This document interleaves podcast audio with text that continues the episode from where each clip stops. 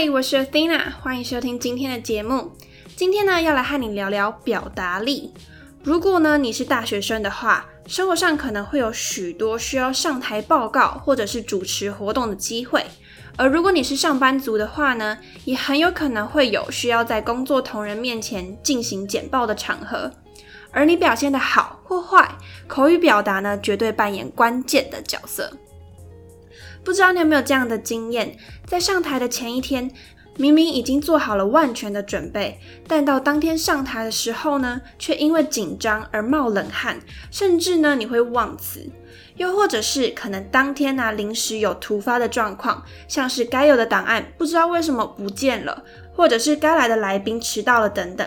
在今天呢，我邀请到一位我的好朋友治愈，来和你聊聊怎么克服紧张以及阴影突发的状况，让你的活动呢进行的更加的流畅。此外，也会和你分享提升口语表达能力的技巧，听说读写，内容呢都超级的实用。治愈呢，他本身从事主持将近十年，主持的场次呢也将近两百场，他的经验真的非常非常丰富。和他聊完之后，我的收获也超级多。聊天的过程中，我一直赞叹有许多我没有想过的新知识。今天的内容含金量超高，你呢可以赶快准备好你的笔记本和笔，一起来提升你的表达力吧。准备好了吗？节目开始喽！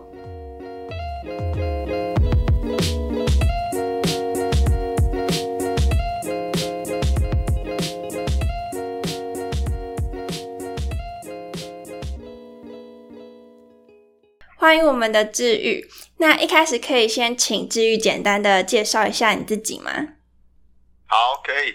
大家好，我叫治愈。治愈什么？治愈你的外表，治愈你的内在，治愈里里外外。如果讲到这边就有够赞的朋友，请给我一点掌声啊！各位存在，感谢，谢谢谢谢。分享一下为什么叫治愈你的外表，原因是我现在是健身教练。然后会治愈你的内在呢？因为同时我也是企业讲师、学校的讲师。然后为什么治愈里里外外呢？因为同时是婚礼主持人及活动主持人，创造你的未来，更创造你的回忆。感谢。哇，我治愈真的很有活力哎，真的是一个很专业的主持人。哦，所以其实你同时有在做健身，然后还有主持，然后跟讲师，对不对？对，同时间这样子。哦。对我现在有算是算斜杠的感觉。嗯，非常斜杠。哇，好，那接下来想问说，你是从什么时候开始做主持的？跟是什么原因让你想要往主持这方面走呢？我主持还蛮久的，我从高中就开始主持。然后我为什么会当主持人？原因是我一直觉得主持人很像音乐会的指挥家，然后他可以控制整个婚礼啊或活动的节奏，让整个流程像乐谱一样的顺畅。嗯，然后让宾主可以尽欢的感觉，所以我当你拿起麦克风的时候，就是整场活动的主角，所以我很享受那种氛围以及挑战，所以我全从事就是主持这个行业。那为什么踏入主呃婚礼这个产业？原因是其实我觉得是小时候的一份感动。哎，我觉得在很小很小的时候，我参加一个婚礼的时候，我看见新人之间就是在交手仪式的时候，爸爸妈妈就是在信任与托付的过程当中，整体的氛围感染了全场。所以呢，大家会在那个时候很感动，然后不禁红了眼眶。所以那时候我在心中有默默埋下一个种子，期许未来可以担任见证幸福的人，而且也可以同时在新人里头创造幸福的人。所以长大之后就是成为婚礼主持人，就完成小时候的一个小小理想这样子。哦，所以是一个从小时候就存在的一个梦想。对对对。那很好奇，就是你婚礼主持方面已经主持过很多场了吗？很多场了，我因为我从高中到现在。超过两百场以上了，太多了吧？超过两百对新人，所以我在婚礼的过程中，每一对我都是有不一样的感动，因为每一段都有它的故事存在。嗯，对，每每一次都有不一样的小惊喜。哦，了解，哇，那真的是很有趣。那最让你最印象深刻的会是什么？就是你主持过这么多婚礼，我有一场很深刻，就是。从谈到从一开始在谈跟气化的过程，因为婚礼在流程在气化的时候，新娘子都一直强调说她不想要哭，因为她当天就是妆容是很漂亮的，嗯，所以她不想要哭，想要美美的这样子。但是呢，最感人的是当时候连我也要哭了，我也不禁眼眶，因为他们家人感情是蛮好的。然后音乐一下之后，然后打开门，在交手仪式的时候，面对面，然后一拥抱爸爸妈妈，哦，他们全家人就抱一起。然后就哭了整整两分钟。哦天 哪！然后现场的氛围就是，因为我们也不用去 cue 他说一定要掌声，但现场大家因为这个感动的气氛的话，自然的掌声，然后烘托整个气势出来。所以那一场是让我觉得有一点点难主持，因为连我自己都很感动，所以连我自己在讲话的过程都有点哭腔的感觉。所以那一场是让我印象很深刻的。哦，就是一种情绪的渲染，其实会让主持人也非常的感动。对对对，哇，好有趣哦。那就是听下来，就是你其实主持的经验真的非常非常的多。那接下来就是想问说，因为可能日常生活中很多听众啊，其实在生活上也会有一些会需要可能口头表达的机会，比如说在日常沟通啊、上台简报或是主持等等。所以就想要请问你说，啊，在磨练口语表达方面呢，有没有什么技巧或是方法可以分享呢？好，我我跟大家分享一个我也觉得很受用，而且我非常非常推荐大家可以去。学习的一个技巧，因为这个技巧非常简单，我们从小都有学会，就是四个口诀，叫做听说读写。然后什么叫听说读写？我一一个跟大家分享一下。第一个听是听别人怎么说。我们在讲话的过程当中，最怕一件事情就是我们只讲我们自己想听的，只讲我们自己想说的。所以呢，我们转换一个心境，是仔细听别人说话表达的抑扬顿挫，还有速度、语气以及口吻。这个时候呢，就可以发现一件事情，就是差异性。表达的好与不好，听久了你就会知道哪边是好，哪边是不好。那听说第二个说是自己练习怎么说，听完别人版本之后，你自己再练习一下，一次讲，两次讲，在第三次讲的时候，你就会知道差距以及自己不好可以成长的地方在哪边。那听说读最后第三个读的部分是可以去看书本学习说话的架构，读书学习思考的逻辑，因为每本书里面的逻辑架构语气都不太一样。所以你可以学习到差别，学习自己语言的架构的差别。那最后听说读写，最后一个写的部分是自己可以练习写作的大纲或是架构，自己撰写文案写看看，就可以知道自己差劲的地方，学习改变逻辑思维。所以呢，不断的练习，自然的熟能生巧之后，就可以侃侃而谈的表达这样子。哦，就是一个听说读写的架构这样。那很好奇，在啊读的方面呢，有说可能读什么类型的文章，或是读什么类型的书可能会比较有效吗？或者是说不同的书籍它带来的效果会是什么样子的？好，我们很常会遇到两种问题。第一种问题是我们要看什么书，第二种问题是我到底需要什么书？我先回答第一个问题，是我们要看什么书。其实每一本书都有它的精华所在。第二个的部分是我们看什么书是适合自己的。举例来说，主持人他有分很多种不同的个性。举例有活泼的，有专业型的，也有很典雅的，也有很抒情的。那在不同的主持人的风格里面，你可以去学习你喜欢的书籍。举例来说，你可能喜欢看言情小说，或者是你喜欢看可能比较搞笑诙谐的。如果你喜欢看搞笑诙谐的话，而且你看起来是舒服的。现阶段，你又想要在生活中有幽默感的产生，建议可以从幽默诙谐的书开始看，开始练习着从书中的故事把它讲出来。嗯，一次练习可能大家没有什么反应，笑不太出来，再修饰一下，可能哪边可以改进，再修饰一下，可能哪边的地方可以再提升，抑扬顿挫或者反应、表情、情绪，这个时候就可以更深入的让人就觉得说，哎，原来有这样的表达方式以及声呃声音跟效果。这样子哦，了解，就可以看自己当下最需要的是什么样的风格，然后去挑相关的书。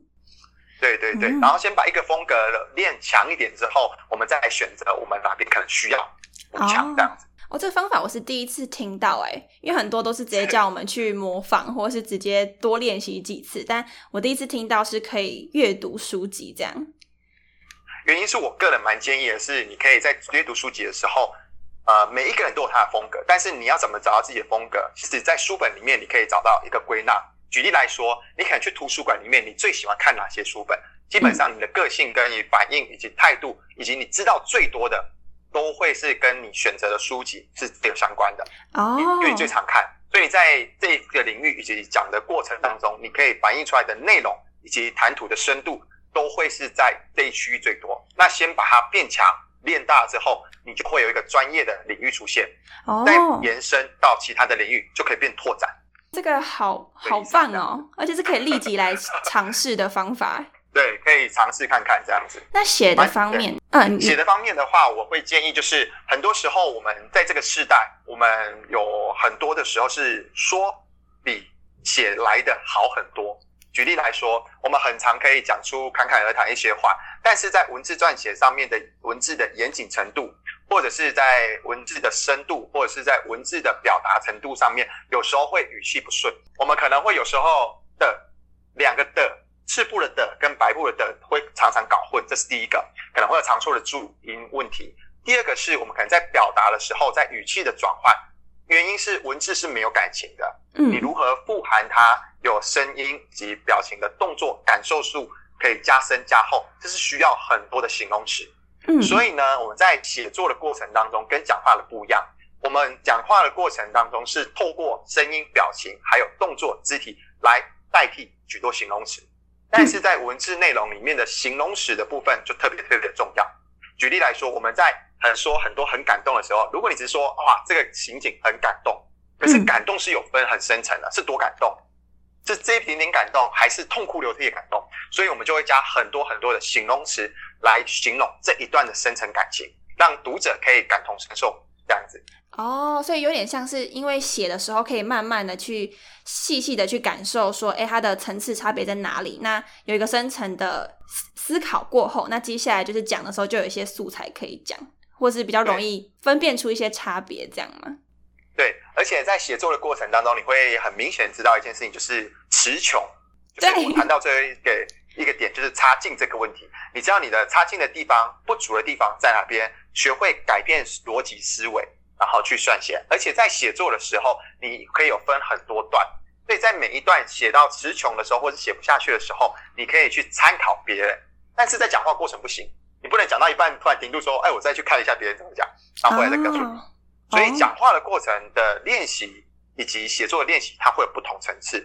但是常常说跟常常写同时具以进行之后呢，慢慢的提升，自然而然就成习惯，习惯就成自然。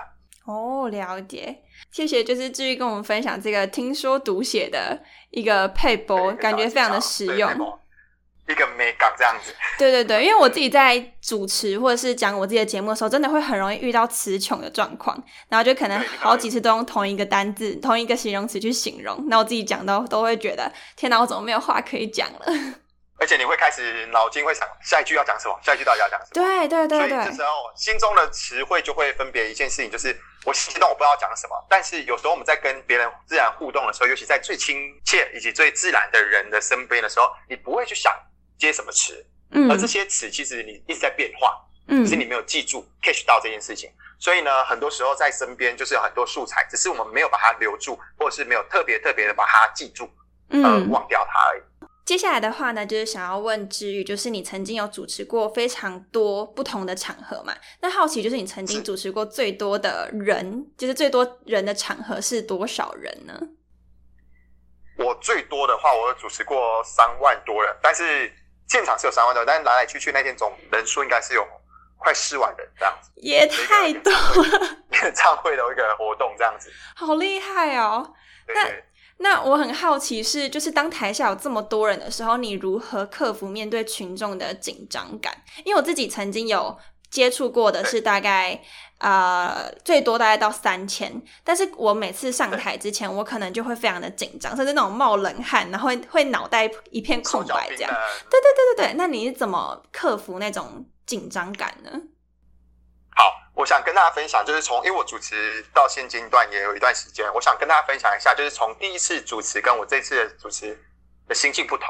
我发现一件事情，很多人在主持或是上台报告，或是只要一上台拿起麦克风的时候，都会很紧张，然后甚至会有不舒服、干呕、想吐，或者是头晕目眩的感觉会出现。嗯，这个状态都是来自于一件事情，就是紧张。那紧张是来自于哪里呢？就是其实是自己没有把握。举例来说，我们在一件事情我们没有做过，或者是我们没有尝试过的时候，我们就会容易紧张。但容易嗯紧张的前提就是没有把握。所以我建议各位可以做一件事情，也是一个小 paper 跟大家分享一下，就是可以运用心灵预想。什么叫做心灵预想呢？就是举例来说，我今天要上台主持一个表演的晚会，那我就会思考，我们当主持人呢，我们就会一定会看到一个 round down，对不对？嗯会有主持的节目，每一段每一段。那这时候我就是在上台前呢，可能就是举例来说，一个礼拜，我先心灵预想完，就是我上了舞台之后，我要开场白是什么，然后如何介绍贵宾，然后如何让烘托贵宾上台与大家分享勉励，介绍贵宾下台之后呢，什么样的开式典礼，或者是一个开式的一个活动，或是什么表演团体，我用用什么样的介绍词来介绍这些人。接下来会有表演的串场，中间会有可能舞台会有一个空档，我可能需要上去电话，或者是我接下来的表演中间可能会有需要一些串词的动作，我可以讲什么？嗯，好，心中大概想过一次之后，先把它记录下来。你可以写出来，你也可以把它打成大纲，你也可以把它用各种方式，你只要记得住的方式，先想过一次。接下来文字出来的话，举例来说，如果你是用文字把它记录下来，再把文字看过一次之后，再心灵预想想一次。嗯，讲完之后，你是会发现有哪些不足，可能在欠缺地方，是不是又可以再补充进去？嗯好，这是第二个。那我们活动距离活动，我们可能只剩下最后三天。那最后三天的时候，我们可以加强火力。什么叫加强火力？就是举例来说，我们可能会有场刊，嗯，对不？对？现场我们看过模拟的照片，或者是现场我们去走过一次之后，我们心中是不是更有一个底？我怎么走？我走几步？我怎么看观众？我舞台的声音的大小、音乐背景更加详细之后，你是不是心灵预想的画面就更加齐全了？嗯这时候可能活动的前一天，前一天的时候，你把所有的大纲再整理一次，心中再想过一次，整轮过后呢，你自然会发现一件事情，就是你可能有一开始没有看过实体画面，跟已经实体画面走完之后，会有一点点小小的差距。这时候呢，你再把那个东西补进来之后，隔天上场前，只要记得一件事情，你心中从一开始一个礼拜前到现在，你已经主持这场活动超过五次了。哦，OK，那你自然而然你就会很清楚的说，这场活动你很清楚怎么做、怎么走、怎么排，哦这叫心灵预想。对，而且会有跟大家分享一件事情，就是通常我们上舞台之后，每个细节在心中演练过后呢，也有可能因为一件事情而忘记、紧张。嗯，所以呢，过度紧张的时候，你会容易有词汇太少，也不知道怎么说。所以我先跟各位建议有三个小撇步跟大家分享一下。第一件事情就是你可以改变说话的顺序。很多时候我们上舞台之后，我们不知道要讲什么为重点，或是全部都是重点，我们要如何挑重点？所以呢，一定要记得一件事情：厘清重点有哪些，而自由发挥的部分是哪里。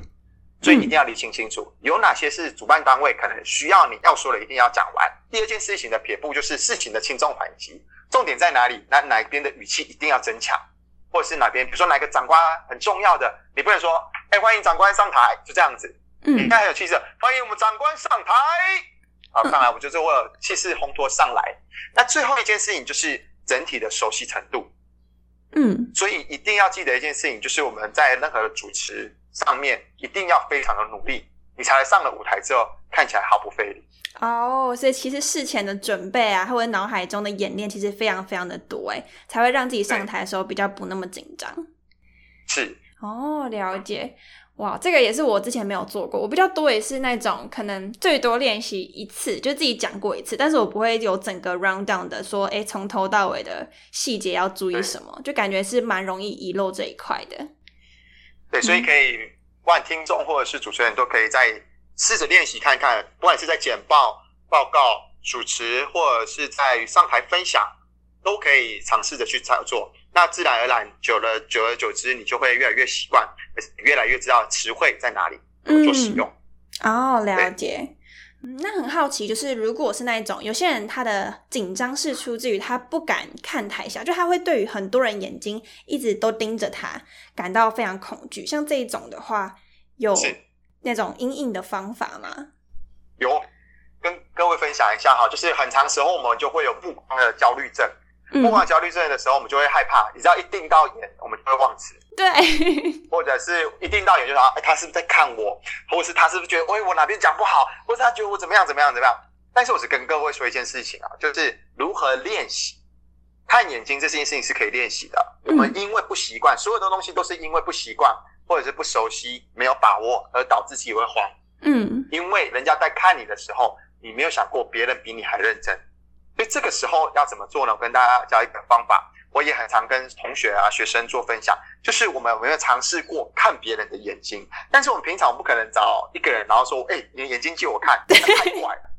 你说：“哎，拜托借我看一下，拜托你就跟我盯个十秒。”那样子太怪，对不对？超怪。教各位一件事情，什么时候可以让自己的信心也增强，而且看人家的眼睛可以定住，而且可以知道对方在想什么？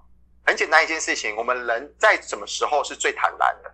就在洗澡的时候嘛，对不对？嗯，我们全身一丝不挂，所以这时候你可以在镜子中的自己，你可以看着自己的眼睛，凝视着自己，深深刻刻的看过自己的状态。这个时候是为什么呢？原因是很多时候别人在看你的时候，你不知道自己长怎么样，而因此你会觉得不自在。哦，对，所以你会觉得说，哎，我到底这样表现是好或不好？你脑中没有画面，你也不知道自己这样表现是对的吗？回归一件事情，因为你前面做的可能演练不够，或者是你可能自己没有把握。当别人看你的时候，你很生怕一件事情是露馅了，或者是哎，我是不是哪边不足被看到了？嗯，所以在这个时候，你不知道自己的模样以及慌张的感觉，就会产生了自我怀疑。那一自我怀疑一旦产生之后，就会不断不断的反映出你的不足，或者是紧张的感觉，就会不断演练出来。嗯，所以有点像是因为对自己还不够了解跟没有自信，所以。会当别人在看着他的时候，他就会容易害怕，这样吗？对，哦。举例来说，我们很常看呃小朋友，呃，像我们看很小很小的年纪，可能三岁到五岁的小朋友，你什么话都不用说，你就盯着他看，他自然就会害羞。嗯。然后害羞在后面的时候，他可能会躲在妈妈的后面背后，但是你你什么事情都没有做，你只是看着他。原因他害羞的原因是什么？有两种，第一种的状态，心理状态可能就说，哎，不好意思，他的本能。第二种状态的害羞是，我不好意思这样被看，嗯，所以呢，再回推回来，我们是不是也没有尝试过被别人盯着目光看的感受？哦，所以这个练习状态来了。当我看过镜子，我知道别人在这个角度看我的时候，我大概长什么样子，在这个角度看到我长什么样子，所以就有人俗称你的最佳完美的角度在哪里？比如说你侧脸比较好看，你可能在主持的时候你就喜欢往这个侧脸，或者是你可能在这个的声线。拍照声线是比较好看的，你可能在主持的时候，你就可以往这边的方向再走。所以你在有时候你在上台在走位的时候，有些主持人会刻意去走他比较好看的那一面给大家呈现。原来是这样，就是会有刻意去挑一个自己喜欢的角度。对，好，那接下来的话呢，就是想问说，就是你之前在担任主持人的过程中，有没有活动中发生那种出其不意的状况，然后但是后来有顺利解决的经验，然后跟你是怎么因应突发状况的？有太多了，主持的经验里面有一场让我非常非常深刻，而且那时候我是刚出来主持而已。我这场活动让我很印象深刻。我先形容一下它的整体的画面，给大家有一个构思一下。这场活动是特别为身心障碍朋友举办的，嗯，然后现场有很多的长官以及媒体。那在开场之前，就是我们长官媒体要在自我介绍以及长官介绍还有来宾开始前，我们有一个开场表演。那这个开场表演比较特别的是，就是我们请。一个扯铃的一个表演团体来，那扯铃在表演的过程当中有许多比较厉害的一个花招，那会有两人一个大动作，一个抛接的动作。嗯，那就在此时的时候呢，动作抛接一抛上去的时候，扯铃弹出去那一个刹那，对方的表演者没有接到，而我们大家的目光当然就会看扯铃跑去哪里了。嗯，这时候硬生生砸向在台前哦第一排的身障朋友的脸上。哦，我的天！当下。舞台主持人，我只看到三个画面。第一个就是身上朋友的脸开始扭曲，你知道吗？嗯。然后第二个画面是观众所有的表情都吃惊的看着曾障生，嗯，真正好朋友。第三个是呃舞台上的表演者他的错愕的表情，嗯，就在这几秒的下一秒，所有人把目光转向看着我，嗯。此刻的我运用了主持人的技巧，要怎么做？我于是我赶快拿。拿对，就是大家怎么办？因为如果讲的不好，马上就隔天就绝对上新闻嘛，对不对？对啊。比如说某某某，然后什么表演活动，然后砸向身上身，然后痛哭流涕，这一定会成为热搜，可版面可能蛮大之类的。嗯。因为它是一个深藏的一个蛮大的一个感谢活动。哦，嗯。好，怎么办呢？我们主持有两大的重点，一是承接注意力，就是接续话题啊，接续表演的延展性；第二是转移注意力，就是现场的氛围跟注意能力转移掉。所以于是乎呢，他不是弹向于他，所有人要看到我的时候，这时候不能犹豫，我把地上的那个扯铃把它拿下来，我说好，现场的观众，我们来一起来集气一下，三二一，我们再一起来抛接一次，然后三二一，顺势的把它带过。而我在讲话的过程当中，已经工作人员把我们的身障朋友推到后台处理后续的问题，而抛接成功顺利下来，接下来下一个表演者就顺利出来了。好厉害哦！对，我觉得最难的是当当下你可能要临时反应。我们也遇过，就是可能主持到外面一半的时候，可能下大雨，嗯然后摊商所有的东西都失掉了。嗯他可能是卖的，比如说是自己所创的东西，这时候我们要讲话很重要啊。我们一定要烘托气氛，不能让表演者或者是摊商生气嘛。那我们可以讲的，比如说像是，哎，恭喜，就是各位摊商，我们遇水则发，明日一定会更好，或者是接下来我们一定会更好更好这样子。嗯对或者是我们也有遇过，像是看板或者是背板，或者是东西在呃可能开幕典礼里面倒掉了。嗯举例来说，我们也有遇过上舞台之后，然后长官一上台不小心撞到花瓶，嗯然后嗯倒了，碎掉了，嗯，然后可能这个时候要怎么办？我们要怎么承接？岁岁因平安吗为现场一定？会很尴尬。我们呃，碎碎平安就 太怂了，对，就会显示不出就是好像主持人的价值。嗯嗯嗯这时候呢，我们就有运用，也是一个方式，也不错的，就是那呃现场观众或者是主持人也可以，只要如果遇到的话，也可以运用。这时候我们就说跟主人家说恭喜恭喜恭喜！你会发现我们新品一上市就获得压倒性的胜利了，恭喜！哇然后这样讲完，对，然后东西就清理掉就结束了嘛。这也太高级了吧，就听得很舒服 哎。对，就哇压倒性，对，你看我们赚的，你看我们这个花瓶里面的东西，我们没办法装满，有没有？我们一定换一个更大的大瓶花瓶，我们有更一样不一样的，就是气势出现，嗯之类去烘托这个气势，那主人家自然就会比较开心，嗯，因为既真的然事情已，经发生了，你没有办法去改变，你就必须要化险为夷，嗯这，样子去处理后续的问题。哇，那这些技巧真的是很很厉害哎，而且就是很巧妙。你是怎么练习？就是这面对这种突发状况，要怎么很有智慧的转弯呢？我觉得很重要的是，我觉得是十年也是磨一剑，因为十年磨一剑，我是觉得这个东西以及形容词，我觉得很棒。原因是我们从主持开始，我们从高中就开始，所以我到现在也有八九年的主持经历，快十年了。嗯所以我在主持的过程当中，我们很忌讳一件事情，就是你认为你自己已经足够了。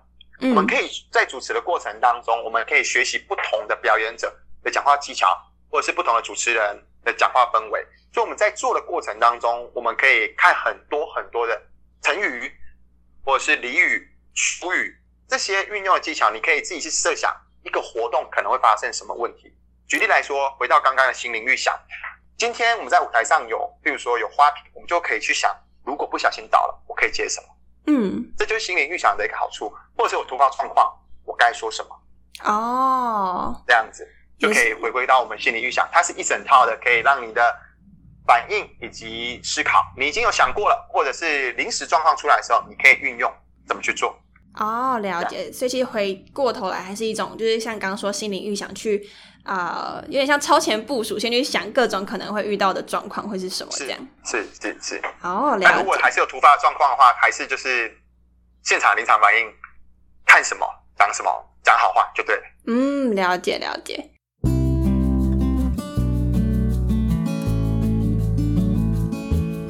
以上就是今天的内容，有没有觉得收获非常的多呢？你最有收获的内容是什么？留言让我知道吧。此外，在下一周我们会继续和治愈聊到，在团队合作的时候，要如何勇敢的发表自己的想法，以及如果遇到不理智的队友，那种对人不对事的人，又要如何调整心态以及去应应。内容呢，一样非常的精彩。如果你不想错过下一周的内容，现在就赶快订阅节目吧。除此之外，如果你喜欢今天的内容，欢迎帮我打五颗星，并且截图分享到你的现实动态上面，让更多人知道这个节目。相信你的分享对他人带来帮助的时候，你的朋友呢也会非常感谢你的。感谢你收听那个自己，让我们一起成为更好的自己。我们下周见。